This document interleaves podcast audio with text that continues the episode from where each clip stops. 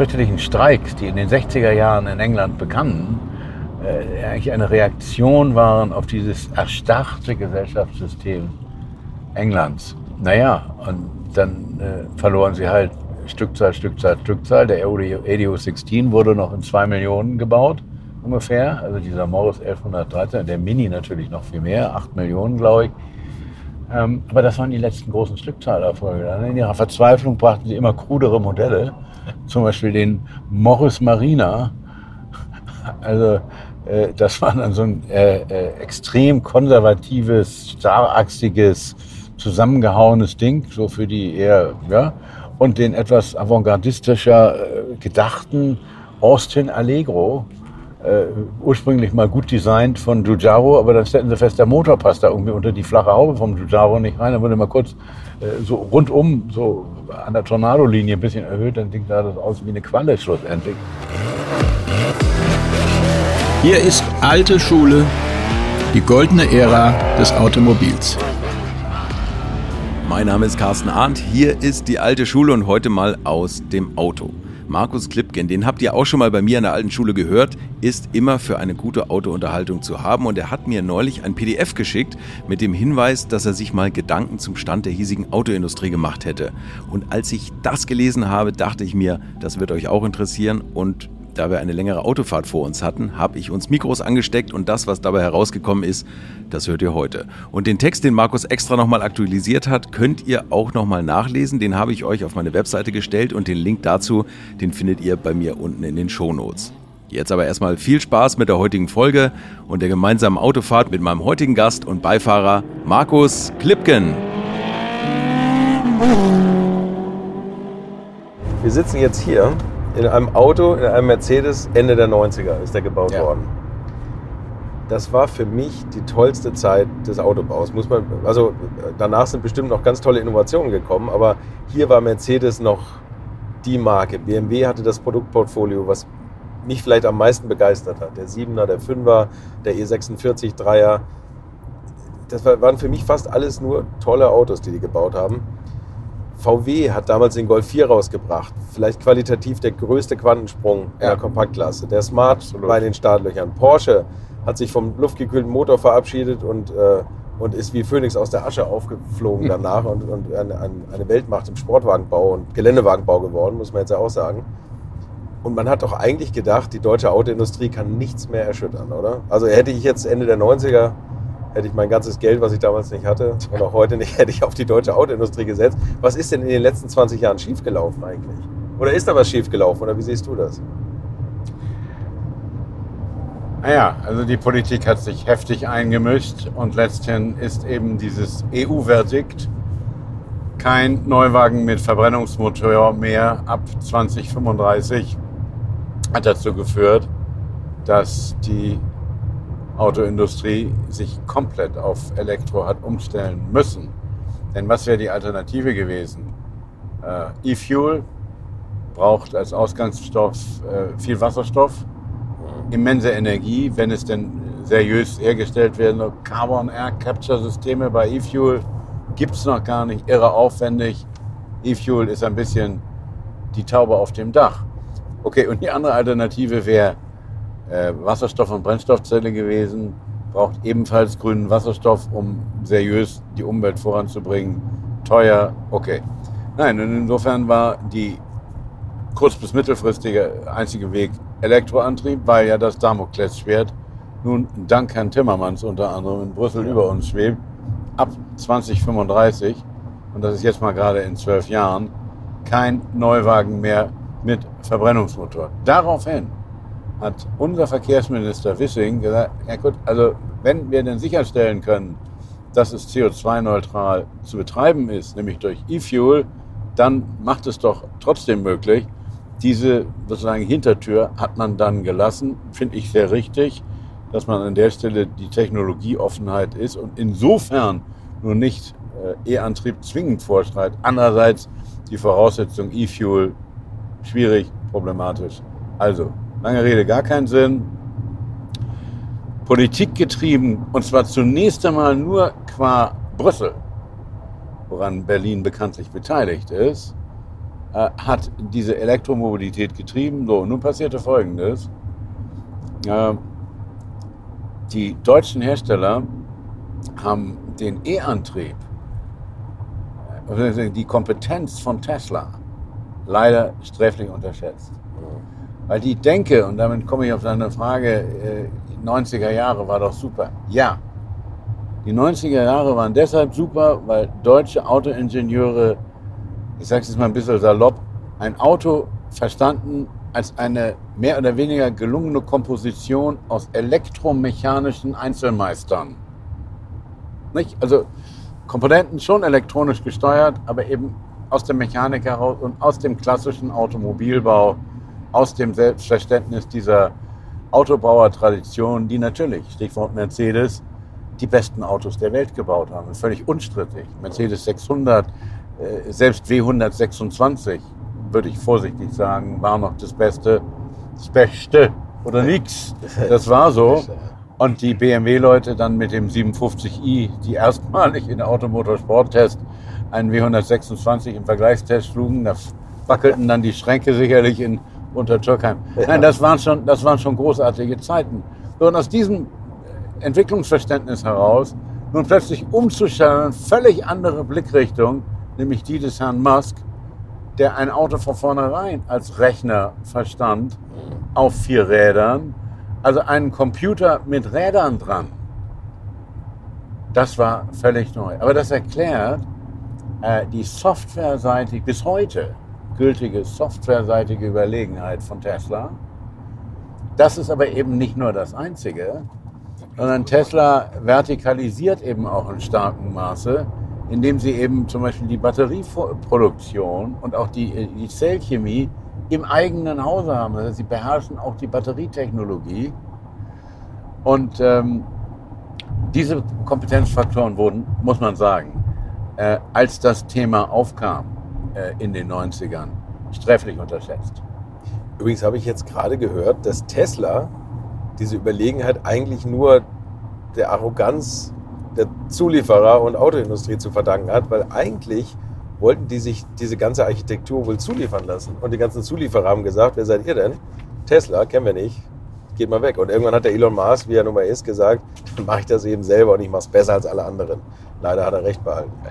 Bis jetzt. So, das, das ist nur so am, am Rande bemerkt. Wie so eine Lamborghini-Geschichte, dem zeige ich es dem Ferrari. Ja, weiß ich nicht. In der Art, ich, kann, weiß nicht. Ich kann die Geschichte nicht bestätigen von Tesla. Es gibt drei, es gibt drei Tesla-Stärken. Also ich habe es im Grunde gesagt. Also die, wieder die Softwarearchitektur bei Tesla, ja. dann auch die, die, die Denke, ein Auto von außen hin over the air updaten zu können. Ähm, und eben, es ist, ich update das Ding so, wie ich meinen PC update. Wenn ich irgendein neues Programm auflade, da brauche ich auch keine neue Software. Das geht eben, halt, weil es ist ein Zentralrechner. Und damit tut man sich halt schwer, wenn man ein Auto dezentral aufbaut und tausend Subsysteme einbaut, so irgendwelche Subrechner. Das, das macht es eben so schwer. Genau. Ist mal Tesla gefahren? Ja. Ja, er fährt toll. Das ist ja. Das ist ja das heute das Problem. Haben wir auch schon mal drüber gesprochen. Alle Autos fahren toll. Ja. Es ist ja kein Geheimnis mehr, ein Fahrwerk zu entwickeln. Das kannst du dir zukaufen, du kannst es entwickeln lassen. Du kannst alles im Computer vorher berechnen und machen. Das, das, es war, glaube ich, was anderes, ein Auto in den 70er Jahren zu entwickeln oder ein Fahrwerk abzustimmen, als heute. heute, ja. heute ich glaube tatsächlich, und das ist das, der, der, große Vorteil für Newcomer, und wir kommen ja sicherlich auch noch auf die chinesische Autoindustrie zu sprechen, ja. Autos fahren eigentlich heute alle toll. Ja. Es gibt kein Auto mehr, was lebensgefährlich rumflattert oder so. Die liegen alle satt auf der Straße, die haben, also die können alle was. Ne? So, und, und es gibt eben nicht mehr diese großen Unterschiede wie früher, wo du klar sagen konntest, ein Audi hat die Charaktermerkmale, Mercedes liegt satter, BMW ist sportlicher. Heute sind alle Autos. Ja, äh, gut und auf Sport getrimmt. Bei Elektroautos oder im Zeitalter ist ja dem Auto ein wesentliches Charaktermerkmal genommen, nämlich der Motor. Ja. Nicht umsonst sagte dazu. man der BMW-Motor, dieser ja. legendäre rein Sechszylinder-Motor, ja. der gibt dem Auto einen bestimmten Charakter, klanglich und auch Leistungscharakteristik. Der wunderbare Alpha-Doppelnockenwellenmotor, der schnorchelt. Äh, meinetwegen aber auch der Opel oder der Ford, der eine andere Motorcharakteristik hat, hat auch seine Meriten. Der Motor war ein, ein charakterbestimmendes Merkmal des Autos. Ja. Im Elektrozeitalter entfällt dieses Charaktermerkmal. Ja. Weil ein Akku, der ist ja die entscheidende Komponente letzten Endes. Ja, der performt viel oder nicht, aber der hat keinen Charakter in diesem Sinne. Das ist ein wesentlicher Unterschied. Das ist einer der Gründe, meine ich, warum Autos langweiliger werden im E-Zeitalter. Klar. Weil ihnen dieser charakteristische so oder so Motor fehlt. Und jetzt sitzt man natürlich in dieser Situation, dass VW lange Zeit vielleicht der größte oder der einzige äh, Mobilitätsmacher in China, der wird jetzt ganz schnell an die Wand gedrängt. Ne? Und das ist natürlich, VW ist die deutsche Autoindustrie, wenn man es genau nimmt. Oder der Volkswagen-Konzern. Ja.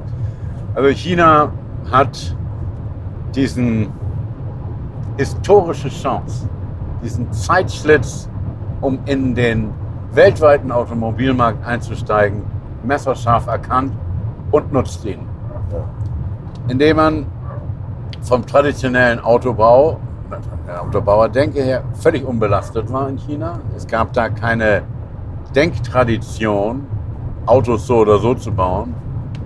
Und es gab die Chance, über die letztlich ganz wesentlich durch Tesla, Musk geschaffene Etablierung des E-Autos im Westen, für die Chinesen die Chance darauf aufzusetzen, zumal sie günstige Kostenstrukturen haben, zum einen, und zum anderen wesentliche Zugänge zu den Rohstoffen entweder im eigenen Land haben, wie zum Beispiel Graphit, oder aber sich die Quellen in zum Beispiel äh, Kongo, Kobalt äh, jeweils sichern.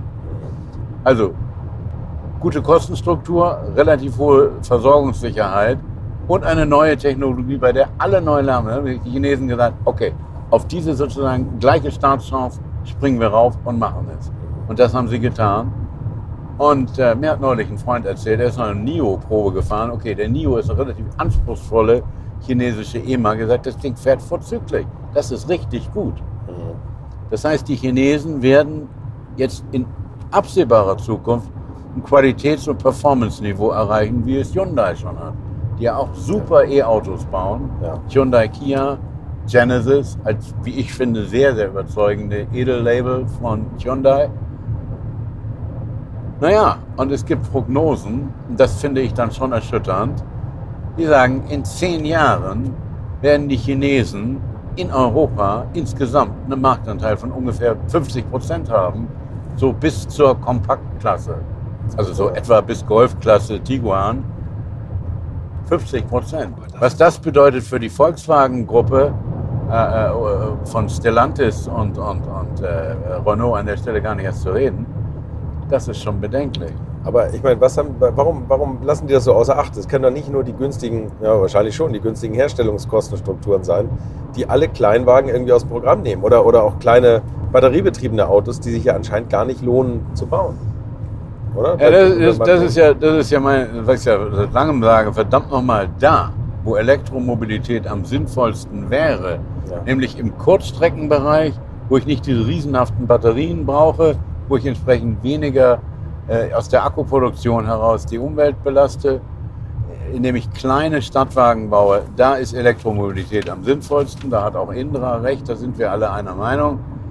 Umso ärgerlicher finde ich es, ganz offen gesagt, dass Mercedes klang und klanglos den Smart 42 einstellt, der aber offensichtlich äh, nicht nur dem Anspruch von Mercedes nicht ganz gerecht wird, vor allem auch in, richtig, in hinsichtlich Deckungsbeitrag Deckungsbeitrag. äh, nie besonders viel Geld verdient hat. Ja. Aber das Ding einfach sang- und klanglos zu kassieren und stattdessen ein, wenngleich gut gemachtes, äh, äh, aber letzten Endes austauschbares Kompakt-SUV dahinzustellen, sprich den Smart Number One, das finde ich schon ein starkes Stück. Und äh, äh, als einer der Betroffenen kann ich nur sagen, das nehmen die Smartisten in allen westlichen Großstädten den Daimler-Leuten verdammt übel. Ja, und ich halte es ja. auch für dumm. Ich halte es auch deshalb Ja. für dumm, weil jeder Smartfahrer, nicht jeder, aber viele Smartfahrer, kann sich auch noch ein anständiges, erwachsenes Auto daneben leisten. Die gehen bis dahin halt in die Mercedes-Niederlassung, um das Auto warten zu lassen. Ja. Und stehen da rum und reden mit ihrem Smart-Berater und daneben steht vielleicht ein schöner CLS oder eine E-Klasse. Äh, dieses akquisitorische Moment für den Daimler entfällt, wenn Smart jedenfalls in dieser Stadtwagenanwendung entfällt. Also äh, eine, eine grandiose Fehlentscheidung.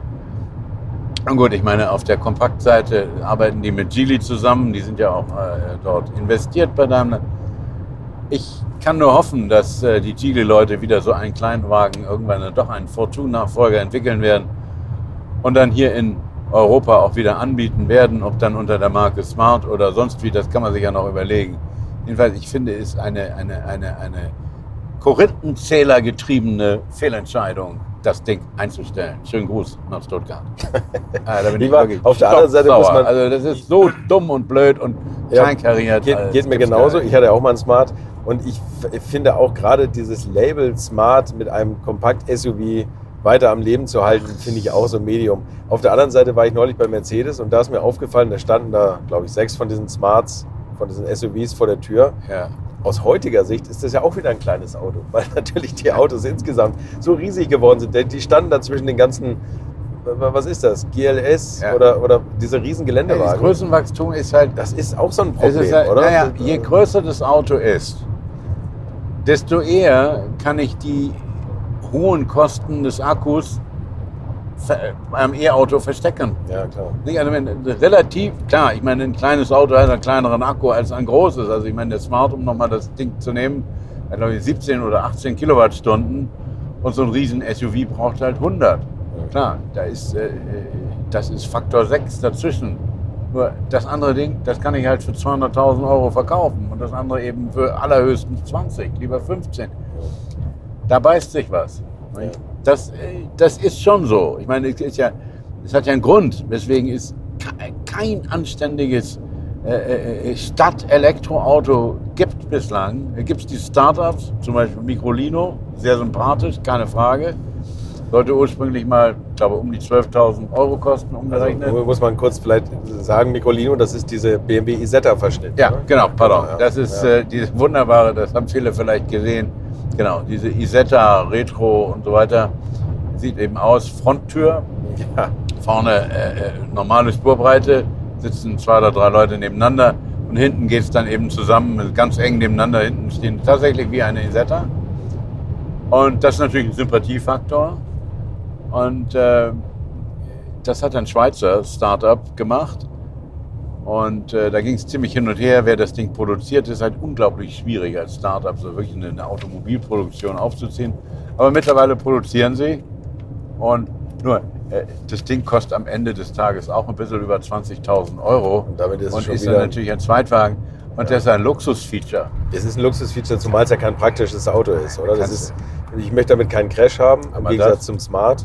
Smart ist ein sicheres Auto. Ja. Oder relativ sicher für die Größe. Ja.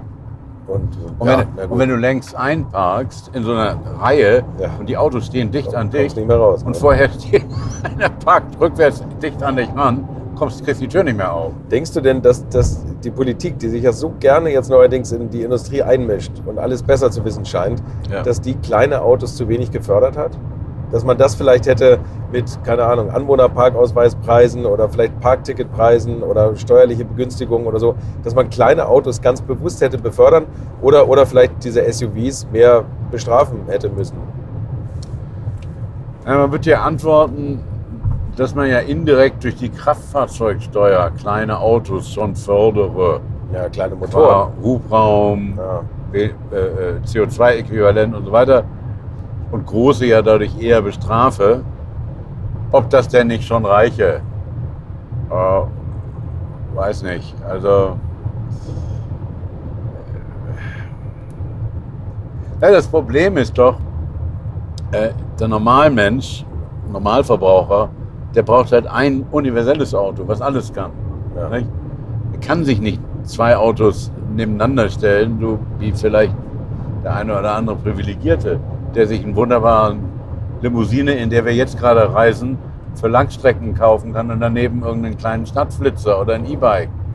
Äh, viele Menschen haben nur ein Auto und das muss beides können. Damit muss, muss ich in Urlaub auch gleichzeitig fahren können, aber eben auch zur Arbeit und auch zum Einkaufen. Ja. Äh, so, und da jetzt zu sagen, wir fördern gezielt so Mikro, so kleine Autos, das wäre auch nicht ganz das ja, Richtige. So gesehen. Ich meine, das ist ja die berühmte Golfklasse, die äh, einfach, ja, für viele, ja, junge Familien und so weiter für viele Anwendungen einfach sinnvoll war. Sehr faszinierend, wie viel Platz der Golf schon ab Golf 4 geboten hat. Na gut, ich meine, heute heißt es dann halt das Pendant dazu Tiguan, weil die Leute halt gerne hoch sitzen wollen und diese SUVs ja auch praktisch sind. Fahrdynamisch natürlich viel schlechter, luftwiderstandsmäßig ebenfalls. Aber gut. Was ist eigentlich mit den Japanern? Die, die Japaner hatten ja mal den IQ, Toyota IQ. Ja. Waren ja mal ganz weit vorne, was äh, äh Hybridisierung anbelangt. Da waren die ja, äh, glaube korrigiert mich, aber ich glaube, es waren die ersten, die das wirklich in Großserie gemacht haben. Ja. Aber irgendwie haben die den Anschluss, ich will nicht sagen verpasst, aber, aber so bei der Elektromobilität ist es jetzt nicht so, dass man da noch von den Japanern spricht, oder? Die da vorangehen. Die können ja auch kleine Autos bauen, die haben auch verstopfte Innenstädte und so, aber ich, ich finde auch, auch von denen kommt jetzt nichts mehr. Das ist noch nicht gesagt. Also zum Beispiel die Japaner sind äh, sehr weit, übrigens neben den Koreanern auch, äh, bei Wasserstoff- und Brennstoffzelle. Die haben das Thema beim Pkw noch nicht abgeschrieben. Irgendwelche Schlaumeier aus Deutschland sagen ja, der Fisch sei geputzt mit Wasserstoff-Brennstoffzelle im Pkw. Gestehen das nur dem Lkw zu. Da kann ich nur sagen, das hat man vor, was ich, ungefähr knapp 100 Jahren auch mal gesagt beim Diesel, äh, dass das höchstens im, im, Lastwagen sinnvoll sei oder bei irgendwelchen Riesentaxis. Ja. Nein, nein. Es hat sich erwiesen, dass Diesel auch sehr sinnvoll ist im Pkw. Also das lassen wir mal beiseite. Richtig ist nur, dass Brennstoff und Wasser, äh, Wasserstoff und Brennstoffzelle zunächst im Lkw kommen werden äh, und dann sich erstmal dort etablieren müssen, Skaleneffekte, bis dann irgendwann der Wasserstoff und Brennstoffzelle tatsächlich zum Diesel der Zukunft wird, auch beim Pkw. Nee, aber deine Frage, ja, was machen die Japaner? Also, ich habe wirklich zu, immense Hochachtung vor Toyota äh, die den Hybrid etabliert haben, damals mit dem Prius, dann anschließend den Hybrid weiterentwickelt haben zum Plug-in. Das mehr oder weniger alle Leute übernommen. Nur was sollen die Japaner tun, wenn in Europa zumindest ab 2035 gänzlich Verbrennungsmotoren nicht mehr zulässig sein sollen? Dann nützt ja auch kein, kein Hybrid mehr oder Plug-in-Hybrid. Also, nolens volens schaltet, schalten die Japaner generell auch zunehmend auf Elektroantriebe um. Ja, mit all der Problematik, die wir hier besprochen haben. Also man hat den Japanern auch ein Prä genommen, indem man, ja, zumindest in Europa, äh, quasi den E-Antrieb zum, Obligat zum obligatorischen gemacht hat. Also auch die Japaner sind ähnlich Leidtragende wie die Deutschen wenngleich die Deutschen ja damals mit ihrer Dieselstrategie, ich erinnere noch Clean Green Diesel in Amerika, na gut, äh, äh, man hat man damals versucht, gegen, äh, gegen den äh, äh, Hybrid, der in den USA eingeführt wurde, gegen anzuhalten. Aber das ist ja aus deutscher Sicht leider nicht so glücklich ausgegangen. Wo bin ich denn da jetzt? Das ist so hanseatisch zurückhaltend, das versuchst ja. du so, so zu umschreiben. Nein. Nein, ich meine, es ist, also ich will noch mal so ein bisschen auf Psychologie. Äh, die Deutschen nach 45, äh, Weltkrieg verloren, alles kaputt, auch so Gesellschaftshierarchien zerschlagen, äh, haben eben durch Fleiß wieder aufgebaut und natürlich auch, das muss man sagen, dank des Platzes und teilweise auch Unterstützung der Amerikaner. Und ähm, haben es halt geschafft, äh, sich mit ihren Autos, wir haben es vorhin, glaube ich, schon mal beim, hinsichtlich Mercedes angesprochen, aber auch Porsche, äh, in der Welt einen tollen Ruf zu erarbeiten. Und ähm, zumindest die ältere Generation, zu der ich aus heutiger Sicht leider nun auch schon gehöre, selbst wenn es dabei Leute gab, die sich nie besonders für Autos interessiert haben, die haben dann doch unterschwellig äh, befriedigt zur Kenntnis genommen, äh, dass eben Mercedes S-Klasse das beste Auto der Welt war. Und der Porsche 911 einfach ein Welterfolg war. Und Volkswagen mit dem Käfer, noch mit dem Golf, einen Welterfolg gelandet hat. Und das hat ein Stück weit deutsche Identität gestiftet. Das muss man wirklich sagen. Autonation Deutschland, Autokanzler was es alles für Stichworte gegeben hat. Dieser Stolz auf die deutsche Autoindustrie, äh, der steckt in vielen von uns drin, in den Jüngeren sicherlich weniger als in uns Älteren. Aber das ist so. Und deswegen nehmen wir das halt mit so einer Beklommenheit zur Kenntnis oder auch Angst vielleicht zur Kenntnis. Was wird aus dieser Industrie? Verlieren wir unsere Vormachtstellung? Ja, in der Kompakt- und Mittelklasse fürchte ich ja. Daraufhin liest man nun, schalten die berühmten Premium-Hersteller, also Mercedes, BMW, Audi, um auf Luxury. Also ausweichen nach oben, Premium-Strategie. Ja, kann man machen. Dann muss man allerdings auch liefern. ja, und da sind die unterschiedlich gut aufgestellt. Also Mercedes zum Beispiel, Software scheint wirklich verdammt gut zu sein. Diese M-Books. Dann Assistenz und vor allen Dingen autonome Fahrsysteme. Sehr, sehr gut. Auch ausdrücklich gegenüber Tesla. Also die äh, Autonomiesysteme sind nicht so, es liegt an der Sensorik, an der Software, Redundanz ist zu komplex. Da sind sie gut. Schwierig ist Thema Akkukompetenz, weil Akku entscheidet halt über Performance und Reichweite. Mhm. Da entstehen jetzt in Europa ja zunehmend auch Fabriken, um auch an der Stelle Abhängigkeiten zurückzunehmen von den äh, fernöstlichen Herstellern. Das ist alles ganz gut. Nur äh, von Autos, die dann 200.000 Euro aufwärts kosten, verkauft man halt nicht so viele. Und insofern, dann werden Stückzahlen zurückgehen. Ja. Ich, ich meine, meine, auch du kommst vom Zulieferer. Ich meine, du, du weißt, du kennst ja nun auch die ganzen Skaleneffekte. Ja. Wenn, du, wenn du Masse ankaufst ja. oder so und was hinter der, der Blende vom, vom, von der, vom Klimaregler ist, das ist nun mal bei Kleinwagen und genau. bei großen das Gleiche. Ne? Absolut. Und äh, das, werden, das werden die großen äh, Zulieferer nicht mit Amüsement äh, zur Kenntnis nehmen, wenn es heißt, ja, also von dieser oder jener Plattform sind es dann künftig nicht mehr äh, äh, eine halbe Million oder gar zwei im Jahr, sondern nur noch, weiß ich, 300.000 oder sowas. Das wird zu Problemen führen mit den großen Zulieferern. Und die großen Zulieferer, äh, die werden gelockt von Chinesen und Koreanern. Ja klar, und die gehen da, wo das Geld weg Ja, also für die Zulieferer ist die Situation einfacher als für die OEMs. Und ich meine, dann, was ja recht ernüchternd war, aber neulich diese, diese, diese Befragung von äh, den Leuten Newscale, das ist ein Marktforschungsinstitut äh, in Stuttgart, die haben also jetzt in diesem Jahr 2023 Elektroautobesitzer danach gefragt, wie, wie wahrscheinlich ist es, dass du dein Auto, was du fährst, dein Elektroauto weiterempfehlen würdest. Ja. Und diese Befragung immerhin also 4.500 Leute befragt nur reine Batterieautobesitzer, nicht Wollte ich sagen, die muss, man erst, die muss man erst mal finden. Das, ja, das ist schon, also das ist schon verdammt repräsentativ. Ja. Und das haben die gemacht in Deutschland, Österreich, Schweiz, kurz Dach genannt, also Deutsch, Schweiz, Österreich. Und ähm, in dieser Befragung liegt Tesla in der Empfehlungswahrscheinlichkeit mit äh, fast 70 Prozent weit vorn. Und man darf es kaum sagen. Mercedes liegt da im Vergleich bei 41 Prozent. Du musst dir mal vorstellen. Das ist, also das tut das so weh. Das tut wirklich weh. Wenn man aber, aber ich meine, Tesla schafft es natürlich, die Leute fast religiös genau. zu, zu ködern. Danke. Und, und ähnlich wie damals wie Steve Jobs das mit seinen Apple-Computern geschafft genau. hat. Das, die haben richtige Fanboys. Ja, und das, haben, das hat halt schon ein bisschen Sektencharakter. Ja. Und das äh, muss man ganz klar sehen. Äh, diese Elektroauto-Leute sind immer noch aus heutiger Sicht diese Early Adopters oder Early Innovators, äh, die sich sehr, sehr stark mit den Marken in es ist ähnlichen Effekt wie bei Apple. Da gibt es auch so Apple-Gläubige ja. äh, heute noch. Und äh, das ist bei Tesla ähnlich. Und in so einer Identifikationsgrad ist da im Zweifel höher als bei Mercedes, die, also bei den Leuten, die einen elektrischen Mercedes fahren. Das ist sehr deutlich zu sehen.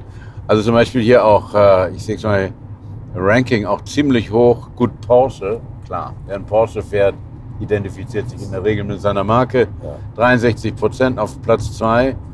Aber dann wiederum, und das passt dann nicht ganz in die Argumentation, Genesis, die Edelmarke von Hyundai, 62 Prozent, knapp hinter Porsche, Elektroauto empfehlen. Ja, Also das ist, ne? da kann man nur sagen, wiederum Hut ab vor den Dann Koreanern. müssen die ein gutes Produkt haben, denke ich mal. Verdammt also imagemäßig Ja. wüsste ich jetzt nicht, warum man Nein, also soll. äh, das ist ein Schlaglicht und äh, aber da, also das, das ist schon ein bisschen bedrückend, was da herausgekommen ist.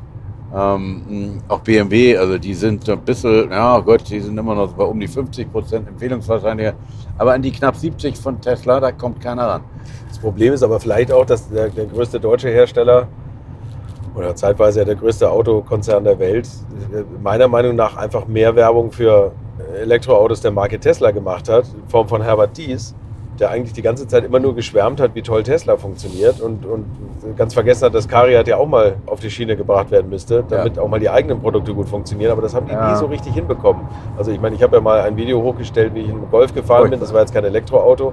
Aber die ganze softwareseitige Geschichte bei VW ist, finde ich, schon finster, oder? Ja, also nicht nur du hast in diesem großartigen, weil das ist eines der ersten sehr deutlichen Kritiken an diesem MMI von VW, was halt, du hast es damals im Golf 8 äh, Ja. vorgeführt, es ist ja dasselbe im ID 3, 4, 5. Ja. Äh, hat ja auch nicht nur der Carsten Arndt den VW-Leuten um die Ohren gehauen, sondern auch die Automotorsportleute und viele andere Zum Glück. äh, haben äh, äh, dieses Man-Machine-Interface, was Volkswagen da schafft, mit nicht beleuchtetem Schieber für Lautstärke. Also, Wahnsinn, schlimmer oder? kann man es gar nicht machen. Äh, äh, denen um die Ohren. Daran arbeiten die jetzt, die VW-Leute haben es verstanden, okay, machen wir. Das klappt jetzt aber auch, weil es ist, glaube ich, der Schieber neuerdings beleuchtet in der aktualisierten Auflage. Okay. Aber das ganze MMI umzufummeln, das dauert halt leider. Und, Ja. kann, also, Und leider wird es dann wieder ein umgefummeltes ja, Ergebnis geben. Ne? Und ich meine, die haben natürlich das Problem, dass da auch viele Köche da mitarbeiten. Die Audi-Leute, die VW-Leute, die Porsche-Leute, die wollen alle, Skoda. Seat, die wollen alle ihre eigenen. Ich habe ja mal, äh, Software lustig, ich Sachen, habe Anekdote, ich habe mal bei Porsche, äh, dem Design Center, was die in Weissach haben, Style Porsche, einen Vortrag gehalten über die Geschichte des Autoradios und dabei auch so ein bisschen Ja. natürlich Ausweg auf die Zukunft und so und Designaspekte und so weiter. Also, weiß ich so, 60, 70 Designer so am Freitagnachmittag saßen da locker zusammen und da sagte ich zu denen, was das die Autoradio überhaupt MMI, das ist ja ein Kommunikationssystem, äh, eins äh, tun Sie bitte, behalten Sie den analogen Drehknopf für die Lautstärke bei. Das ist ein Befehl. Da war der schon Und längst es weg. gab Szenenapplaus. Ja, die fanden das so prima. Und ich wenn hoffe, die Designer das doch so prima finden, warum machen sie es dann nicht? nein, die Einfach. Porsche-Leute machen es ja. Also die, die, aber die VW-Leute nicht. Nein, also gut, also das ist einfach, das ist, das, das ist eine, eine Schleifspur dieses Radikalschwenks, der unter dies vollzogen wurde. Weil die Wende hin zur Elektromobilität mit dieser Radikalität, ähm, ich meine, die erinnert schon auch an den Umschwung äh, 1974, äh, äh, äh, 75, als Volkswagen umstieg vom Heckmotor Luftkühlung auf Frontantrieb Quermotor. Ja. Sprich, als sie den Passat und den Scirocco Golf eingeführt haben und kurz danach den Polo, basierend natürlich auf der Technik aus Ingolstadt, die ja vorhanden war, äh, und sich eben verabschiedete von der Käferkultur.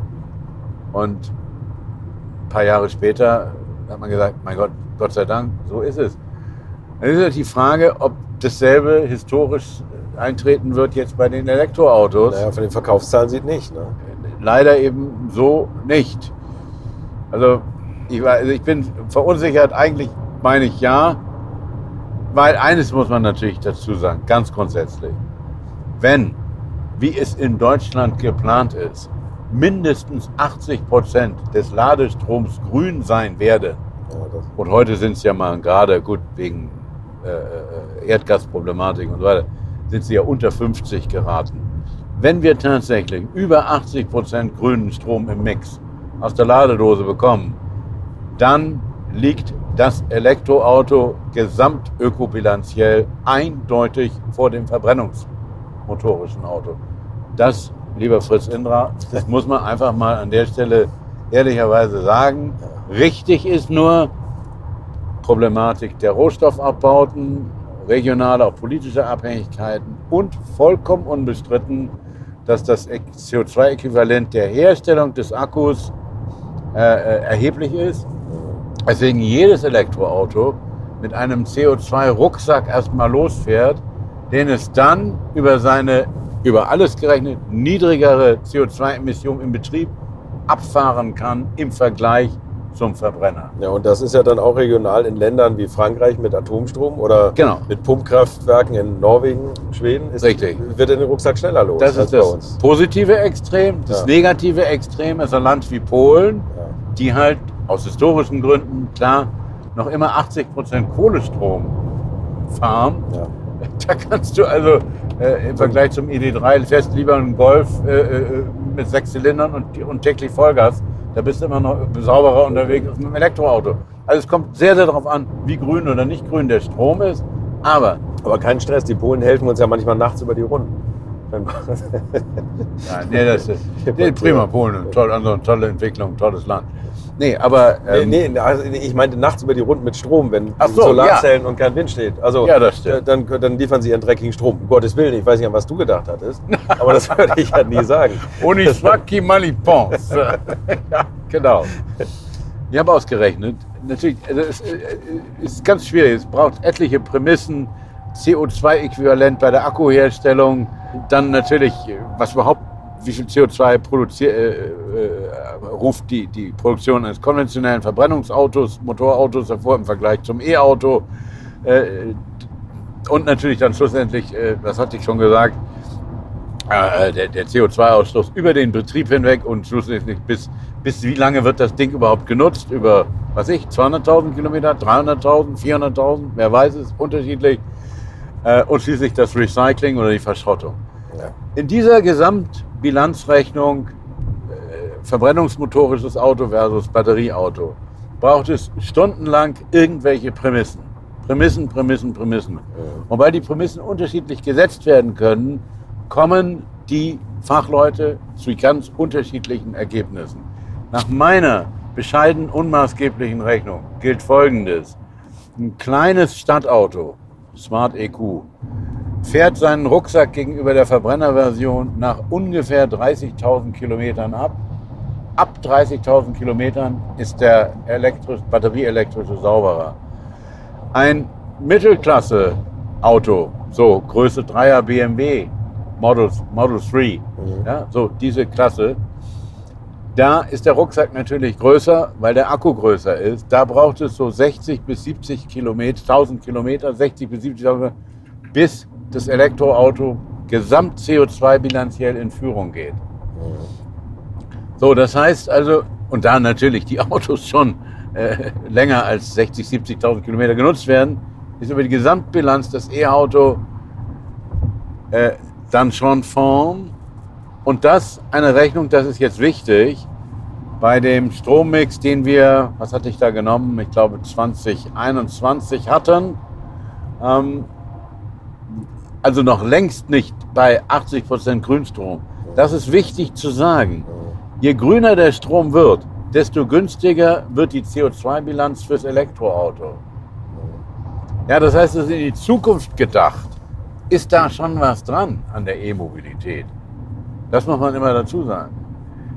Wie lang, wie lang ist denn der Akku nutzbar in so einem Auto? Na, Wenn du sagst, nach 70.000, ja. aber noch 30.000 sehr, sehr CO2-neutrale Kilometer und dann ist der Akku vielleicht Ja. so weit unten, ja also es dass gibt er ja, ausgetauscht werden muss. es Dann fängt man wieder von Es vorne gibt ja an. so Statistiken, die sagen, also äh, äh, bei den Tesla-Akkus, weil die, wenn die Teslas halt am, am längsten im Feld sind mittlerweile, äh, da, schwankt zwischen ja, vielleicht 80.000 und 500.000 Kilometern. Ja, okay. Ja, und der, und der, so der, der mittlere Wert liegt so bei 150.000, 200.000, meine ich mich zu erinnern. Da gibt es so Ja, eine okay, Verteilungskurve.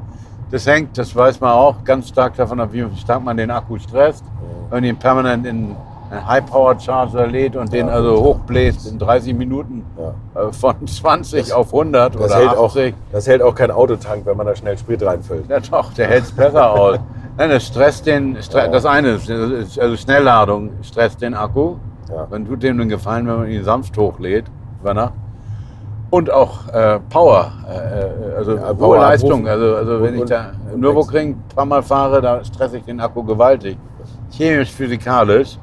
Und deswegen ist, er, wie man mit dem Ding umgeht, Ja, und auch extreme Umgebungstemperaturen, oder? Ja, Also, ja, wobei die haben ja alle ein Thermomanagement, aber da sind die auch nur in gewissen Grenzen. Ja, klar. Also wenn du aber wenn du in Gegenden, wo minus 20 Grad sind oder plus 30 regelmäßig, Ja. Bei minus 20 Grad würde das gar nicht fahren können oder nicht vernünftig. Dann wärmt sich der Akku mit seiner eigenen Energie selbst erstmal vor. ja, gute. Die heizen sich ja vor, kühlen sich auch teilweise, weil die Akku braucht ein Thermomanagement. Alles schon ziemlicher Irrsinn mit diesen Lithium-Ionen-Dingern, die obendrein auch noch brennen können. Aber ich will jetzt keine Angst und Panik verbreiten in Tiefgaragen und bla. Ja, kommt vor, weiß ich nicht. Da ist, würde ich sagen, die statistische Basis noch ein bisschen dünn. Um, um, also, ja, gut, das Sonderthema. Was sind denn die Alternativen? Also einmal das Recycling von Akkus. Dann liest man ja auch immer viel, aber so richtig, das sind ja alles immer noch Laborwerte, oder? Oder gibt es da jetzt schon so richtig eine Lösung, wo man sagt, so 90 Prozent der Akkus gehen zu uns? Oder es gibt ja immer diese Zweitverwertung von Akkus. Ich weiß nicht, ob das, ob das so sinnvoll ist, dass man irgendwelche Autoakkus sich in den Keller packt als, als, äh, als Puffer für, für Solarzellendächer oder so, wo die dann noch ein zweites tolles Leben vor sich haben. Naja, Das, das, ist, ist äh, wahrscheinlich die gängige Version, weil ja. Recycling ist meiner Meinung nach, also ich korrigiere mich, wenn ich da Ich falsch liege, aber es gibt noch nicht die Königslösung. Nein, nein, ich habe noch keine, kein Projekt, oder ich weiß von keinem Projekt, bei dem nachgewiesen wäre, dass ähm, ein Recyclingverfahren für Lithium-Ionen-Traktionsakkus nachgewiesen ist, äh, was wirtschaftlich Ja. Äh, wettbewerbsfähig ist mit dem hinterher wieder zurückgewonnenen Rohstoffen verglichen mit neu aus der Erde geholten Rohstoffen. Das ist die Schwierigkeit. Es kann passieren, und das wäre natürlich furchtbar, dass ähm, es eben wirtschaftlicher ist, den Kobalt aus dem Kongo zu holen und äh, das Lithium aus der Atacama-Wüste in Chile und das Graphit aus China mit all seinen Nachteilen verglichen damit, als dass man ähm, ähm, äh, das recycelte Material verwendet. Das wirtschaftlich ist es noch nicht nachgewiesen. Es gibt diese Verfahren, teils mechanisch geschreddert, teilweise chemisch. Also ich gesagt, da stecke ich nicht so gut im Detail drin. Äh, ja, aber mh, ob man sie denn auch anwendet, ist halt die Frage. Nicht? Ich meine, dies hat mal gesprochen von bis zu 90 Prozent, glaube ich, Recyclingfähigkeit der Rohstoffe. Ob das tatsächlich so gehalten wird. Also es, sind, es, ist, es ist ein nennenswerter Anteil, den ich durch Recycling zurückgewinnen kann. Ja, das stimmt. Nur wie gesagt, die, die, die Wirtschaftlichkeit von Recycling äh, steht halt auf dem anderen Blatt. Ich meine, das kann ich natürlich auch wiederum durch irgendwie Gesetzesvorschriften regeln, indem ich also einfach vorschreibe, so und so viel Prozent mindestens müssen aus recyceltem Material. Ja gut, aber das macht die Mobilität ja noch mal wieder teurer. Das macht Und sie eigentlich noch asozialer, teurer. wenn man es Ja, noch oder? teurer, noch asozialer. Ja. Aber man kann gar nicht oft genug, klar, ich meine, das billigste Auto, Elektroauto, lassen wir mal den Smart, den gibt es ja nun leider nicht mehr, darüber habe ich mich ja schon hinreichend, äh, ist, ist der Dacia Spring, der 23.000 Euro. Fährt prima, aber ich meine, ist natürlich ein, ein, ein, jetzt kein raffiniertes, tolles Elektro, aber immerhin. Ja, ich meine, bis vor kurzem gab es noch einen Hyundai i10 für 10.000 Euro. 12.000 kostet er heute vielleicht. Ein wunderbarer Wagen. Ja, Faktor 2 ungefähr. Basic Verbrenner, 12.000 Euro. Basic, Basic Elektro, Elektro, fast das Doppelte, praktisch das Doppelte.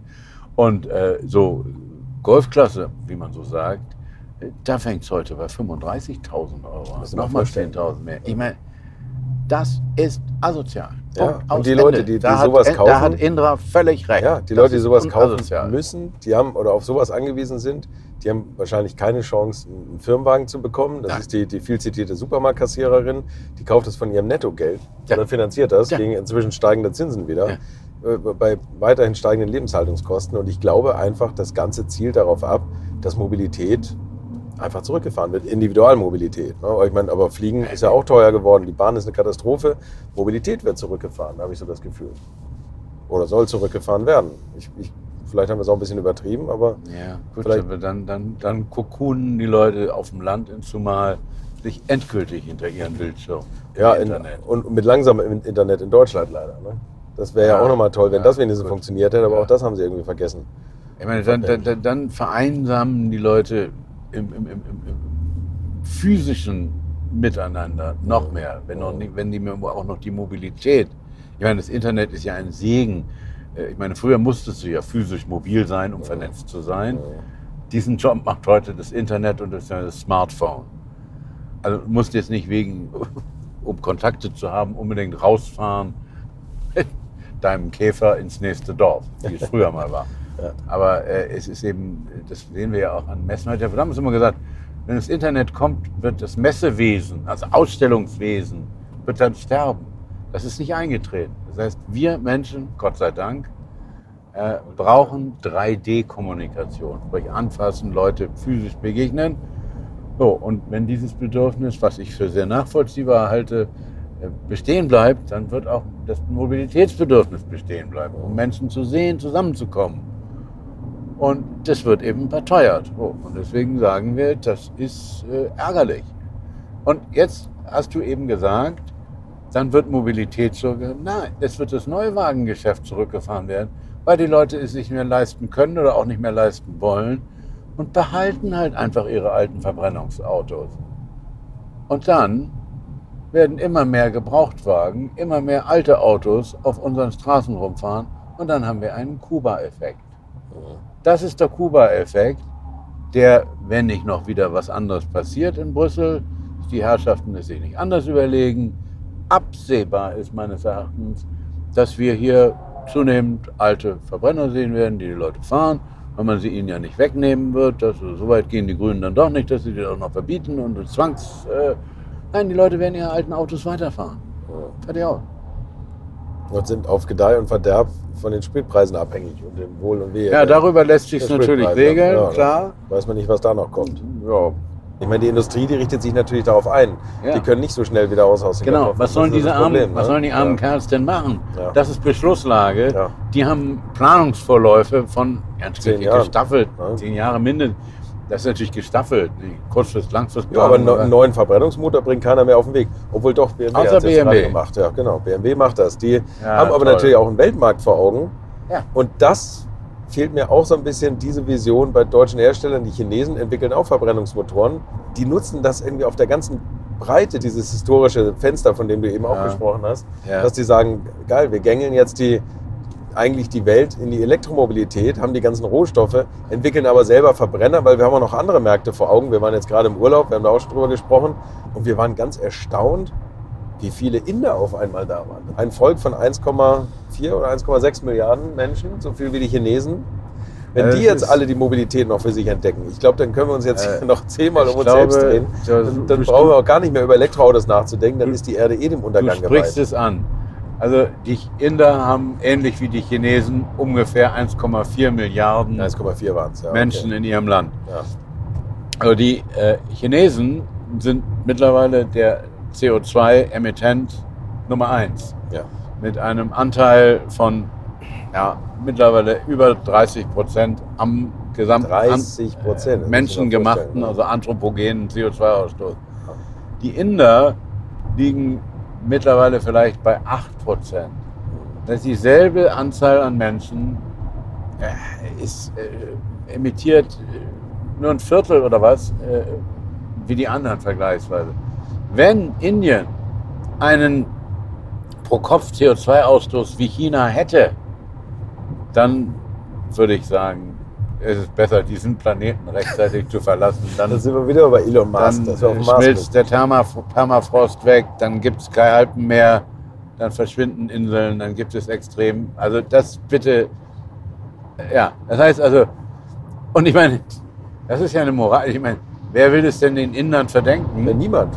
Und wer will es auch den Chinesen das verdenken? Denn Ja. immer noch, immer noch, obwohl China der größte Emittent ist, ist halt der durchschnittliche CO2-Ausstoß pro Mensch in Amerika, in Nordamerika und in Europa doppelt so hoch wie in China. Und das ist eine schwierige Situation, wenn wir, deswegen auch mein Petitum gegen den verdammten Zeigefinger, wenn wir den Chinesen sagen, ihr müsst aber mal was gegen CO2 tun, dann sagen die, ey Leute, wir sind immer noch um mehr als Faktor 2 besser als ihr im Westen. Lass mal deinen Zeigefinger schön stecken. Schleich die. Das ist, ja. Und die Inder würden es noch viel mehr sagen können. Das ist also schwierig. Und ich meine, die Chinesen, die se- arbeiten ja auch bei ihren Kraftwerken mehrgleisig. Die bauen Kohle aus Das ist erschütternd, aber die sagen, okay, ist halt opportun, kostengünstig. Jetzt dient sich Herr Putin als billige, billige Gastankstelle auch noch an. Ja, klar. Die machen Atomkraft, Kernkraft. Ja, ja, ja, ja gut, die Und- müssen den Energiehunger ja irgendwie stillen. Ja, und sie machen natürlich auch äh, äh, Solar- und Windkraft. Das heißt, wie du richtig sagst, auch auf der Kraftwerksseite äh, äh, äh, fahren die Chinesen mehrgleisig. Ja, Ziemlich schlau. Das ist, das ist übrigens auch das nächste Problem, dass wenn wir den Verbrenner verbieten und dann vielleicht, also einmal ist dann, geht dann ja eh sehr viel Kraftfahrzeugsteuer im Jahr flöten, das muss ja auch irgendwie umgelegt werden, darf man nicht vergessen. Das wird ganz sicher bei den Elektroautofahrern dann wieder geholt. Also da machen wir uns mal keine Illusion, dass das so günstig bleibt, wie es jetzt ist. Aber wenn wir das Benzin nicht mehr importieren oder das Rohöl, dann äh, wird der Marktpreis sinken und dann werden sich auch Länder wie Indien, Afrika, was weiß ich, wer freuen und sagen, toll, dann kaufen wir es halt vom Weltmarkt weg. Damit ist aber das, das, das Öl weiterhin verbrannt. Also das ist dann nur nicht bei uns verbrannt, aber irgendwo anders auf der Das Welt. ist, das ist, das ist sehr, sehr richtig. Es ist Paradoxon, was der Professor Werner Sinn auch aufgerufen hat. Er hat gesagt, wenn wir äh, als Abnehmer ausfallen, dann geht es woanders hin. Ja. Und äh, es ist überhaupt nichts gewonnen. Das ist ja das Verrückte. Nicht? Ja. Es ist eben einfach, CO2 ist ein Weltproblem. Ja. Und äh, es setzt das Einverständnis aller Beteiligten voraus und es ist, es ist schwierig. Also Du hast eben von, von Abhängigkeiten, lokalen Abhängigkeiten oder, Ja. äh, gesprochen, also was- Rohstoffe anbelangt, was Erdöl anbelangt. Wir tun ja immer so, wenn wir uns Solarzellen aufs Dach machen, dass wir dann komplett unabhängig sind. Das sind wir natürlich mitnichten. Wie ist denn das eigentlich beim, bei den E-Fuels? Das werden wir auch niemals unabhängig sein. Ne? Nein. Äh, Also äh, das sagt auch Robert, Robert Habeck richtigerweise, Deutschland wird auch langfristig ein Energieimportland bleiben. Selbst wenn wir äh, äh, die regenerativen Energiequellen, also in allererster Linie bei uns Windkraft, bisschen Solar, so weitestgehend ausbauen, wie wir nur können, äh, wird Deutschland auch langfristig um die 70 Prozent seines Energiebedarfs importieren müssen, weiterhin. So, das wird nur eben bitteschön grüne Energie sein müssen. Und es ist entweder kommt grüne Energie direkt per Stromleitung, das geht vielleicht noch bei Skandinavien, aber aus Afrika wird es dann schon schwieriger, geschweige denn aus Südamerika, wo man äh, äh, Photovoltaikregionen hat, wo man halt äh, äh, grünen Strom erzeugen kann, den man eben dann gleich umwandeln muss äh, in Wasserstoff oder in Methanol. Wasserstoff ist halt, äh, erstens kann er explodieren und brennen, aber ein immenses Volumen, das heißt, um den zu transportabel zu machen, das Problem habe ich ja auch im Auto oder sonst wo, ich muss ihn extrem, unter extremem Druck komprimieren. Man spricht ja von den 800 Bar Tanks. Oder aber auf weiß ich, minus 253 oder 54 Grad herunterkühlen. Dann wird er flüssig und zieht sich auch zusammen. Deswegen ist diese Vorstufe Methanol, das ist eine flüssige, günstiger für den Transport. Kommt drauf an. Aber in welcher Form auch immer wir Energie, äh, grüne Energie importieren werden, sie muss halt aus ökologischer Sicht bitteschön grün werden. Das ist ja auch so ein Paradoxon, oder? Dass wir diese komplette Energiewende mit dem Ausstieg aus der Atomenergie, ich bin jetzt kein Atombefürworter, weil natürlich gibt es da auch Reste, die irgendwo entgelagert werden müssen. Das hat alles seine negativen Seiten, das ist schon richtig. Aber wir kommen ja auch beim Windenergieausbau nicht so richtig voran, oder? Solange noch nicht auf jedem Industriegebäude Solarzellen sind, finde ich, darf man nicht immer irgendwie den Endverbraucher gängeln. Da Ja. muss man mal sehen, dass man da mal irgendwo ein bisschen was einspart. Ja, es gab, es gab ja, es gab ja im Englischen den berühmten Begriff der German Angst. Ja, Und ich würde sagen, das Hauptproblem unseres Landes ist jetzt auch Angst, immer noch. Ja. Liegt uns auch, Deutschen auch ganz gut. Vor allem German Slowliness. Das Deutschlandtempo, Ja. von dem Scholz ja zu Recht spricht, ja, muss erhöht werden, indem eben die Genehmigungsverfahren, das ist das Problem. generell auch im Industriebereich natürlich, überall wo investiert wird, massiv beschleunigt werden. Ja. Bauwesen zum Beispiel. Ich glaube, 800.000 unbearbeitete, unfertige Bauanträge stehen. Also, was einfach durch die Verwaltung an Zeit verloren geht. Ein Verfahren, das muss massiv beschleunigt werden. Ähm, aber du hast recht. Also, äh, äh, der Ausbau der, der, der, der grünen Energien geht nicht so voran, wie wir uns das vorgestellt haben. Übrigens auch nicht in Bundesländern, grün und schon länger grün regiert werden, wie Ja. zum Beispiel Baden-Württemberg. Ja, nee. Eins, ein Land, was extrem hinterherhing beim Ja. Ausbau der Windkraftwerke. Ja, ja. Also das finde Ja, ich ja. ganz erstaunlich übrigens und ernsthaft, ohne polemisch zu sein, wirklich erstaunlich. Da hätte ich also spätestens gedacht, dass der Kretschmer dafür sorgt, dass man sagt, so jetzt zeigen wir mal, wie eine, eine grüne Landesregierung funktioniert und wie das Land dann vor, voranschreitet. Ich, und da ich, ist weiß, Geld ich weiß ehrlich gesagt gar nicht, woran es in Baden-Württemberg Ich weiß es auch nicht. Diese nicht. diese Das- das- 10H-Regel, die ja sagt, ich weiß nicht, ob die da noch gilt, was ich, also also die, die Höhe des Windrades, wobei ich glaube, gemessen sogar ab Oberkante Flügel, das können ja locker 200 Meter sein bei den großen, dann mal 10, das 10H, dann darf, dann muss das 2000 Meter, also zwei Kilometer Abstand haben zum nächsten, nächsten Haus. äh, Haus Ja. zur nächsten Ortschaft, Ortsgrenze. Und es schränkt natürlich die, die, die, die Platzierbarkeit dieser Windräder offensichtlich erheblich ein. Aber ich weiß nicht, wie weit. Es könnte sein, dass es eines der Punkte ist in Baden-Württemberg. Oder schlicht aber die Kommunen sagen, nö, wollen wir nicht, finden wir nicht schön oder sonst wie. Ich kann es nicht sagen. Müssten wir recherchieren. Müssen wir eigentlich der Herr Kretschmann uns sagen können. Ist ja ein netter Er sagt Mensch. es natürlich in einem Dialekt, den man kaum versteht. Ne? Von daher fragen Ah. wir lieber nicht. Und du kaufst dir jetzt nochmal einen Elektrosmart. Einen letzten. Ja, weil äh, in der, also in der Stadt mit kleinen Autos halte ich E-Mobilität für sinnvoll. Ich finde, da hast du auch eine realistische Chance, die Dinge aufzuladen über Nacht am Haus. Mit, mit Ja, aber ich bin schon wieder privilegierter, weil, Ja. ich, weil ich ein eigenes Haus mit einem eigenen. Stellplatz habe. eigenen Solarzellen. Nee, habe ich noch Das nicht nicht, mal, weil das Haus Denkmalschutz, verbietet man mir. Ja, ja, das Haus das Denkmalschutz, darf es nicht. Okay. Vielen Dank. Habe ich dann neulich mal gefragt, da meinen Dezernenten, da mal, wie ist denn da? Ja, hm, äh, nö, wissen wir noch nicht. Diese Zähigkeit, diese Trägheit, wir wissen ja auch noch nicht, wie das nun wird mit der Heizungsregelung. Ja, oh, Was mache ich das- da? das Gottes Willen. So. Die ganze Ver Deutschland fällt über seine eigentlich verfassungsrechtlich prima durchdachten, aber leider viel zu langen Füße. An jeder Ecke. Deutschlandtempo.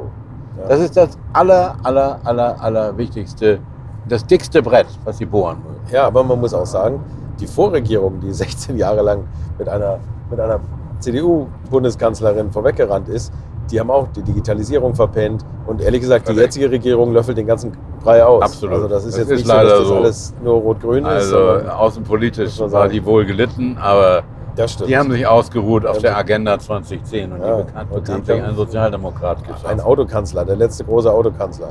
Ja, der aber eben auch äh, äh, die, die, das Charisma und auch die Führungsstärke hatte, Dinge durchzusetzen.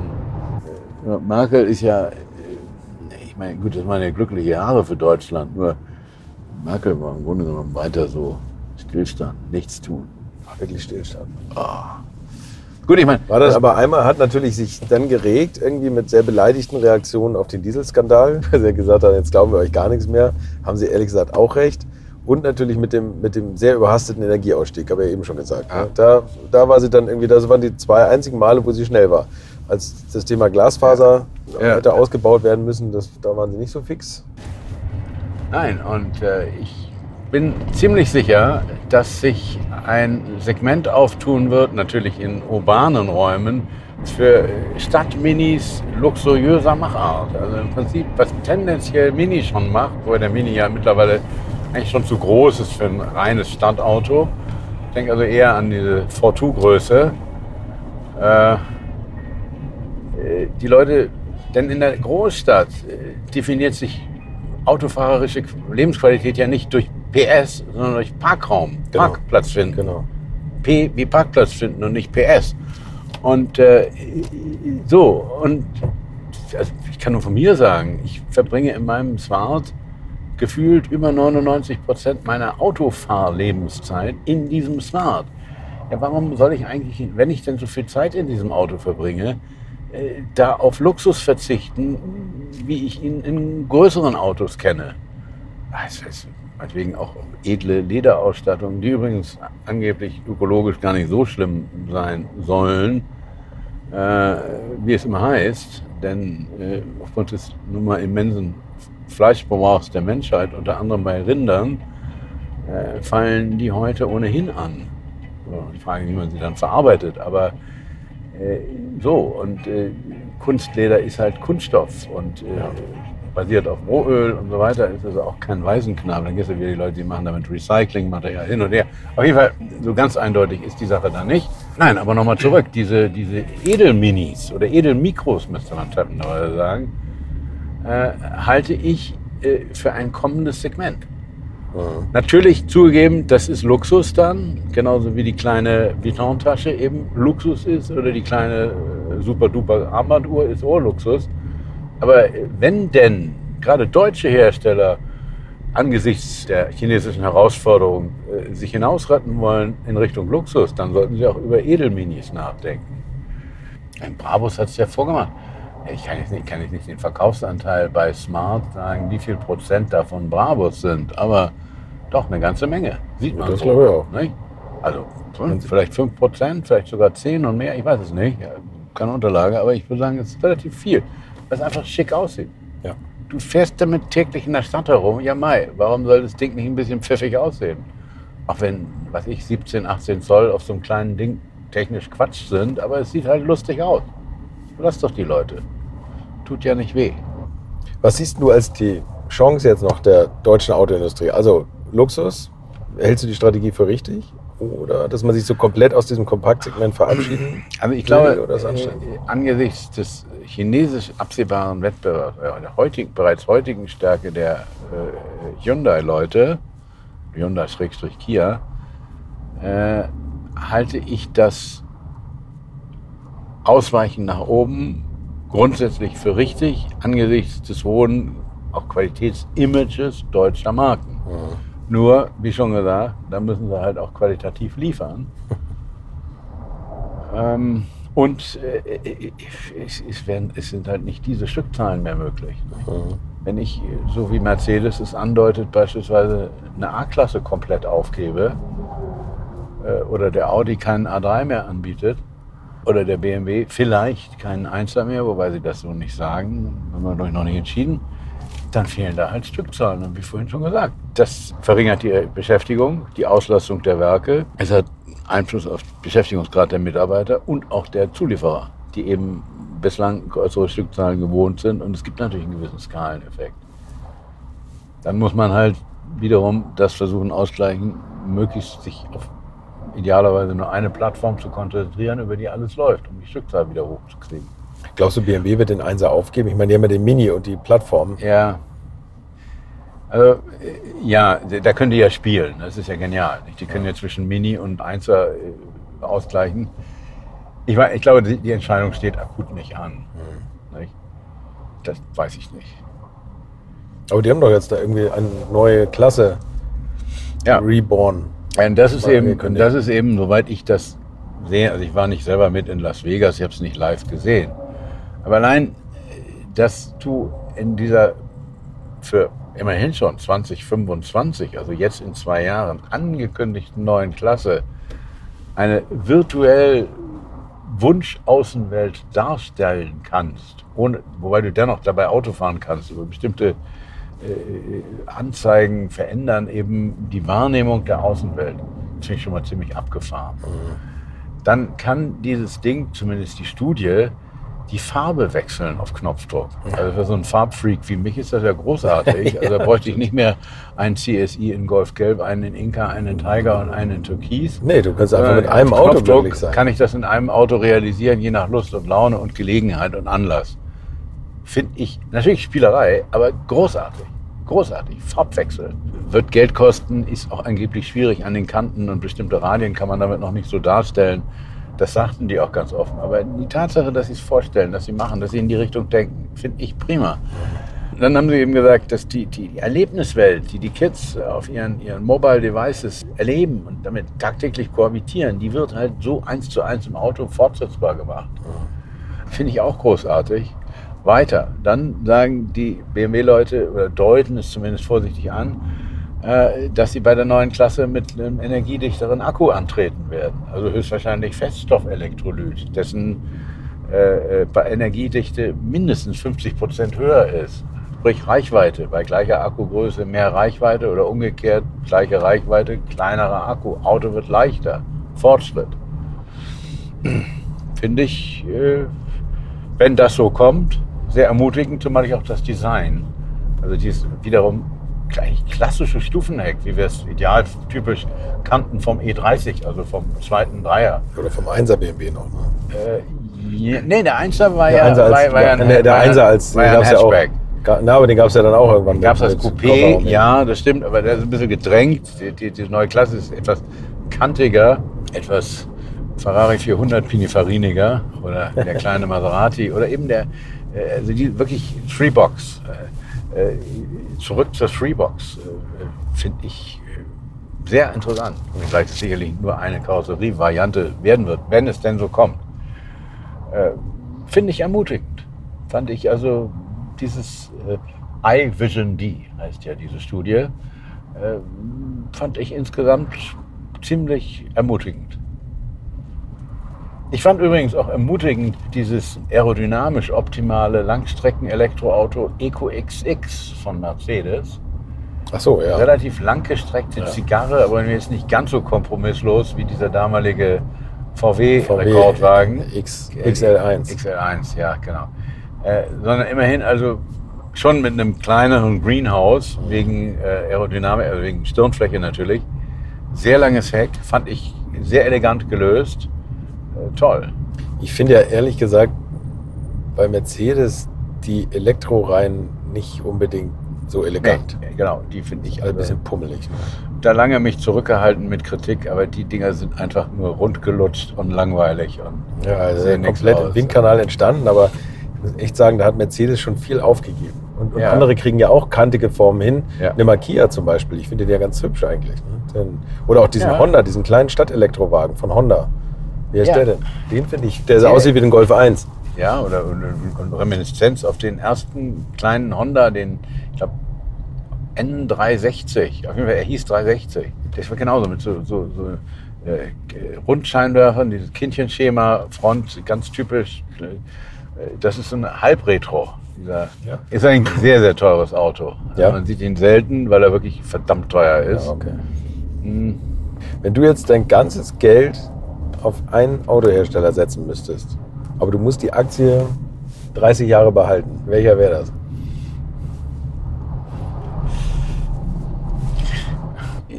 Schlussendlich BMW. BMW. Ja, weil vielleicht auch Toyota, weiß ich nicht, aber Toyota kann ich nicht so überschauen, ähm, weil eben ähnlich wie Toyota äh, BMW eben äh, zu wesentlichen Teilen family-owned ist, also einer Privatleuten gehört, eben halt den Quanz oder Susanne Klatten. Ähm, äh, und dadurch, das sind Leute, die halt längerfristig denken als irgendwelche gierigen Shareholders, die halt Ergebnisse sehen wollen. Das ist Und- bei Mercedes das Problem. Genau, das ist bei Stimmt. Mercedes das Problem. Und das, äh, das hat BMW eben so nicht im Nacken. Und Porsche? Haben sie auch nicht. Porsche ist, weißt du, wenn tatsächlich irgendwann keine Verbrenner mehr möglich sein sollten, vorsichtig, konjunktiv, dann wäre der 911 so nicht mehr möglich.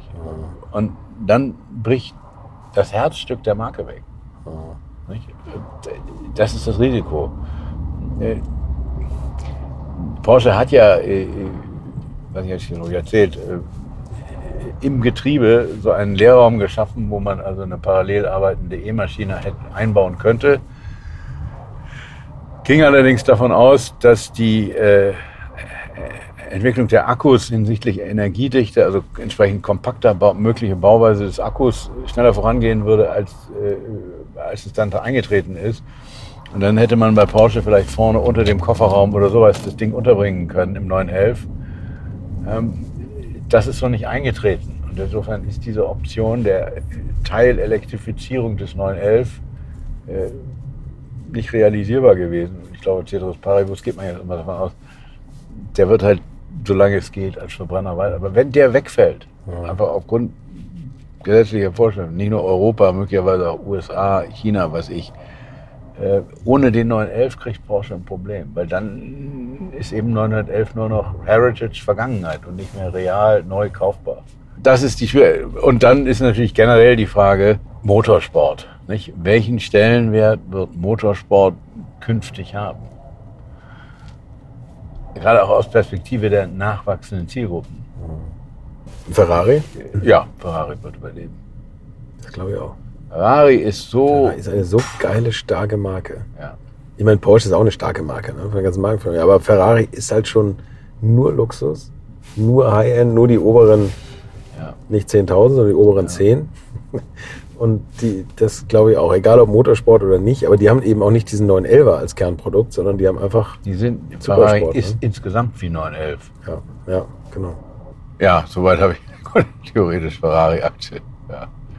Und Engländer, du bist ein großer Engländer-Fan. ja, kein einziger. Nee, glaube ich auch nicht. Bei Engländern war es ja eh immer ein aufgekauft werden. Die Frage ist nur von wem. Ne? Ja, das ist ja historisch interessant. Im Grunde ist ja die englische Autoindustrie am Ende des Tages am mangelnden gesellschaftlichen Konsens zugrunde gegangen. Denn das ist interessant. Die Engländer, die wirklich unter, wie Churchill sagte, Blood, Toil, Sweat and Tears äh, den Zweiten Weltkrieg gewonnen haben, sich fürchterlich ausgeblutet haben und eben nach 45 auch einen sehr stark veralteten Kapitalstock hatten, waren immer noch bis, oh, ich will jetzt nicht lügen, äh, auf jeden Fall in den 50er Jahren noch der größte Automobilproduzent nach Amerika selbstverständlich, nach den USA. Der größte in der Welt. Vor dem Ersten Weltkrieg war es übrigens Frankreich gewesen. Das ist ganz interessant. Ja, okay. So, und die Engländer verkauften mh, ihre äh, Morris und Austins und was es alles gab, äh, stark in die äh, Mitgliedsländer des Commonwealth. Man so, ja, klar. Also in Afrika, Indien und so weiter. Australien. Australien und dachten, diese Märkte sind auf ewig unser. Das war mal der erste Trugschluss. Ja.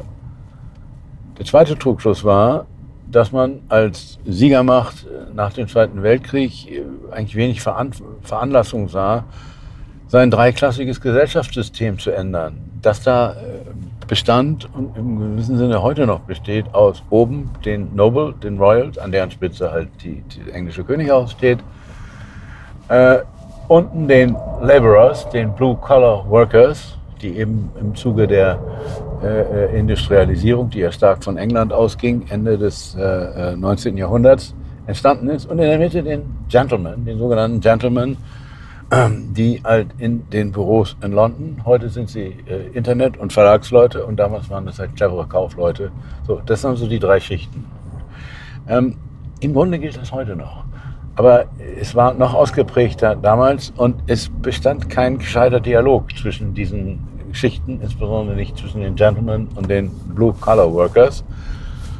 Und äh, äh, mit einer gewissen Arroganz wurden halt diese Firmen jeweils autark regiert und äh, Qualität wurde relativ zu denen, was die Deutschen bei Volkswagen und anderswo und Mercedes und so weiter lieferten, immer schwächer. Und äh, die Wirtschaftlichkeit war auch nicht mehr gesehen. Beim Mini, der 1958, glaube ich, vorgestellt wurde, legte BMC 30 Pfund pro Auto dazu, weil sie noch nicht mal rechnen konnten.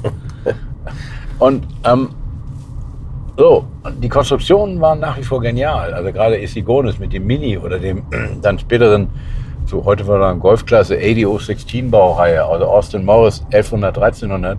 Tolle Konstruktionen, nur eben qualitativ nicht doll, kein richtiger Händlersupport.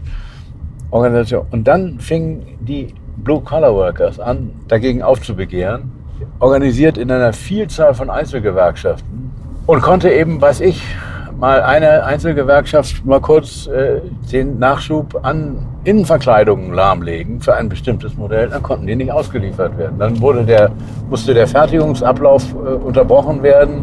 Das führte im Gesamtprozess äh, zu einer Gefährdung der Qualität, weil dann blieb da alles stehen, dann muss wieder angefahren werden und so weiter.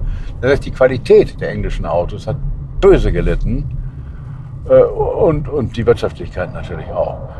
Aber äh, wichtig ist, dass meines Erachtens äh, eben äh, äh, die fürchterlichen Streiks, die in den 60er Jahren in England bekannten, eigentlich eine Reaktion waren auf dieses erstarrte Gesellschaftssystem Englands. Naja, und dann äh, verloren sie halt Stückzahl, Stückzahl, Stückzahl. Der ADO 16 wurde noch in zwei Millionen gebaut, ungefähr. Also dieser Morris 1113, der Mini natürlich noch viel mehr, acht Millionen, glaube ich.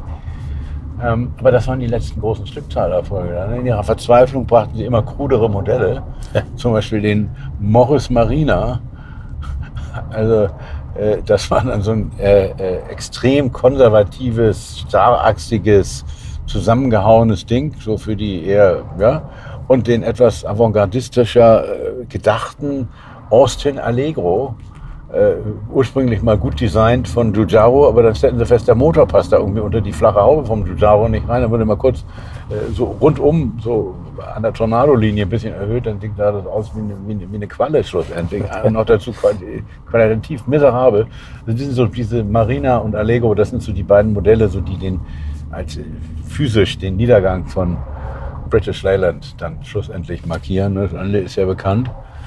Nee, und was in England heute nach wie vor äh, Edelschmieden, nicht? Aber gut, da gibt es äh, äh, Jaguar, Range Rover, ja, naja, Jaguar ist halt, gut, das ist ein anderer, äh, das gehört ja zu, Jaguar Land Rover JLR gehört ja zu Tata Indien. Ist ja auch irgendwie so eine Ironie der Geschichte, dass also äh, jemand aus einer ehemaligen Kolonie nun also denn doch die von der Stückzahl her bedeutendste britische Firma übernimmt, ja. britische Marken übernimmt.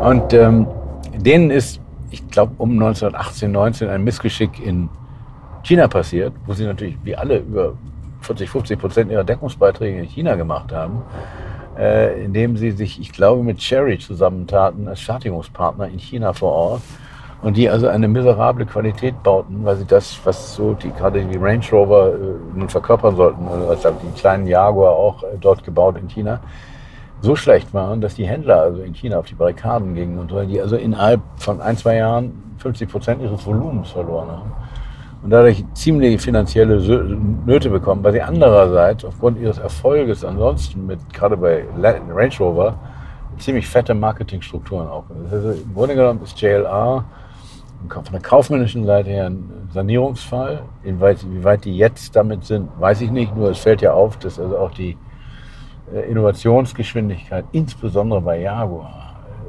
äh, fast zum Erliegen gekommen ist. Äh, wirtschaftlich sinnvollerweise konzentrieren sie sich jetzt auf Fortführen der Neuheiten erstmal auf der Seite Land Rover. Land Rover, Range Rover, jetzt hat man Defender als eigene Marke aufgebaut, noch zusätzlich, weil das halt die Ertragsbringer sind. Aber der Firma geht. Ich meine, dennoch, man muss denen zugutehalten, die, die Designs, gerade bei diesen Range Rovern, sind halt, wie ich meine, immer noch die attraktivsten bei diesen SUVs. Vergleicht das mal mit, mit diesen ganzen sonstigen SUVs, die rumfahren. Der Range Rover bleibt erkennbar, das haben die gut Ja, das stimmt, das stimmt. Jaguar hingegen, hm, schwierig. Ist ein Jaguar noch so klar äh, zu unterscheiden von einem Tesla oder BMW oder so? Ich weiß es ja, nicht. Ja. Ich fürchte, Jaguar wird ein Schicks ähnliches Schicksal erleiden wie Lancia bei Fiat. Mhm. Äh, man wird die Marke nicht ganz einstellen mögen, aber sie wird halt reduziert auf ein, zwei, weiß ich nicht, Modelle. Wenngleich ich gehört habe, dass man Lancia wieder äh, reaktivieren will bei Stellantis. Ja. Ich weiß es nicht. Wäre wär ganz hübsch. Gut, aber das ist natürlich klar. Ja, aber Stellantis, du, die lassen jetzt Opel aber auch ganz schön ausbluten, oder? Französische Rache, man weiß es nicht. Aber ich, keine Ahnung, also Opel finde ich ist ja eigentlich eine tolle Marke. Ne? Ja, also mit einer tollen Fanbase, mit extrem qualitativ tollen Autos. Ja, ursprünglich mal. Ja, bis ursprünglich bis mal. Lopez, bis, bis der Lopez kam. kam. Aber ich finde jetzt zum Schluss, die Opel, wenn ich da mal reingesetzt habe oder so, und, und fand ich die qualitativ immer richtig gut. Fandest du nicht? Die Oberflächenmaterialien? Ja. Das waren, da waren wieder richtig gute Autos, die leider imagemäßig so nie wieder zurückgekommen sind. Dieses Loser-Image, dann ja. hieß es, Opel wird verkauft, dann ja, ja, ja. hin und her. Äh, Opel haftet seit, ja, seit wann eigentlich? Seit den 90er oder seit den 2000er Jahren so ein Loser-Image an. Naja, Opel war ja mal die größte Marke Ostdeutschlands. Also als ja. die, die 89 die Grenzen geöffnet wurden, ja. war Opel ja zur Stelle und hat sich da ausgebreitet. Und da hat VW von geträumt, so halbwegs. Ja. Ne? Also Opel war, war wirklich groß und auch imagemäßig. Und fand ich, ich fand es zumindest hier rechts sehen wir übrigens so ein Mercedes, Mercedes EQE EQE SUV. Mhm. Allein die Fantasiehaftigkeit dieser Namensgebung. EQE SUV. Und davor ist ein EQS. Ja, Sehen beide gleich aus. Ich kann die nicht mehr unterscheiden. Diese, und oben ist noch gelutschte ja. Äh, Stück Seife an. Ja. Es kann doch nicht wahr sein. Zurück zu Opel hingegen, tolle Designs, Exterior-seitig. Interior immer wieder fand ich enttäuschend. Äh, keine liebevoll schön gezeichneten Instrumente, blöde Farben, schlechte Beleuchtung. Das Finish im Innenraum bei Opel stand für mich im Gegensatz zur tollen Qualität des Exterior Designs ganz eklatant. Aber also nimm den Calibra. Äh, viel schöner als der 6er BMW. Als der 8er BMW, pardon. Und, und lustigerweise hast du vollkommen recht, wenn man sich reinsetzt, sitzt man im Vectra. Ja, und das Vectra-Armaturen mit, mit irgendwie so verschachtelten weißen Skalen war einfach nicht schön. Unschöne Leu Schalter. Warum hat Opel im Interior-Bereich das nicht besser gemacht? Das ist eine Facette. Aber wo wir gerade über Design sprechen, ich, ich fand davor Commodore, sparen wir, Commodore B insbesondere, ein super Design. Ja. Chuck Jordan und ein deutsches Team, die den in Rüsselsheim gemacht haben. Irre gut. Ich finde auch heute noch äh, äh die Astra-Linie äh, wirklich gut, Design. Mhm. Nur. Finde ich auch. Äh, Aber vom Image her ist es schwer, den Leuten zu verkaufen, scheinbar. Ja, weil Loser-Image. Wenn ich vor der Wahl stehe, nehme ich ein Seat oder ein Opel. Tja. Ist ja andersrum, ist, die, die, die, die sogenannten Premium-Marken sind eben auch viel upiker geworden. Nicht? Also irgendwie bei den allgemeinen Preisniveau, da ist es, da, da fehlt es dann eben auch nicht an den allerletzten 2.000, 3.000 Euro, dass ich nicht gleich einen Audi kaufe oder Mercedes oder BMW. Du siehst das ja an den Marktanteilen. Nicht? Also Opel liegt deutlich hinter den, den drei Audi, Mercedes, BMW. Im Marktanteil dahinter. Dabei gelten sie als preiswertere Marke. Aber sie sind dahinter. Also ich müsste mir jetzt die Zahlen nochmal angucken. Aber das, das ist, ja, ja. Und das ist natürlich eine ganz blöde Situation. Ähm, äh, nicht das Image, nicht, nicht ein kein Premium-Image zu haben, aber noch nicht einmal dementsprechende Stückzahlen dagegen setzen zu können. Naja, und jetzt mit ein Ding nach dem anderen gestrichen, ja. wenn du so willst. Ja, aber es ist natürlich auch inkonsequent. Nicht? Also der Opel Adam äh, war ein wirklich Tolles pfiffiges äh, Mini-Auto, was natürlich angesetzt war gegen den Mini. Von ich fand den nicht schlechter als den Mini, wenn ich ehrlich bin. Wunderbar. Also mit dieser Zweifarblackierung, ja. mit dieser Individualisierbarkeit. Ja. Sehr, sehr gut. Genau. Opel zum Beispiel hat auch damals schon erkannt, äh, äh, Premium Mini ja. ist was. Ja. Äh, ja. warum eingestellt? Mangelnde Stückzahl. Vorher Opel war teurer, Tigra. War teurer als der Corsa, 10 cm kürzer. Ja klar, gut, natürlich, klar, weil es ist eine andere Zielrichtung. Genau. Äh, Opel Tigra eingestellt worden. Opel Speedster, okay, auf Basis von dem ja, äh, Lotus. Äh, Lotus. eingestellt worden. Das, hier, Kalida, Cabrio, sehr schön, zumindest von außen. Ein tolles Cabrio, eingestellt. Opel hält nichts durch. Macht immer wieder Anläufe, ja, wir könnten doch und hm, hält es nicht durch. Tja, Opel hält es nicht durch. Das lassen wir jetzt mal so stehen, da habt ihr sicher eure eigene Meinung zu, denn jetzt war auch die gemeinsame Fahrt vorbei. Und wenn ihr nochmal die Zusammenfassung der Gedanken von Markus Klipken lesen wollt, dann findet ihr sie auf meiner Webseite, wie gesagt, unter www.alteschule.tv und den Link dazu auch nochmal unten in den Shownotes. Bis nächste Woche, bleibt gesund. Infos, Bilder und alles Wissenswerte unter der Internetadresse www.alte-schule-podcast.de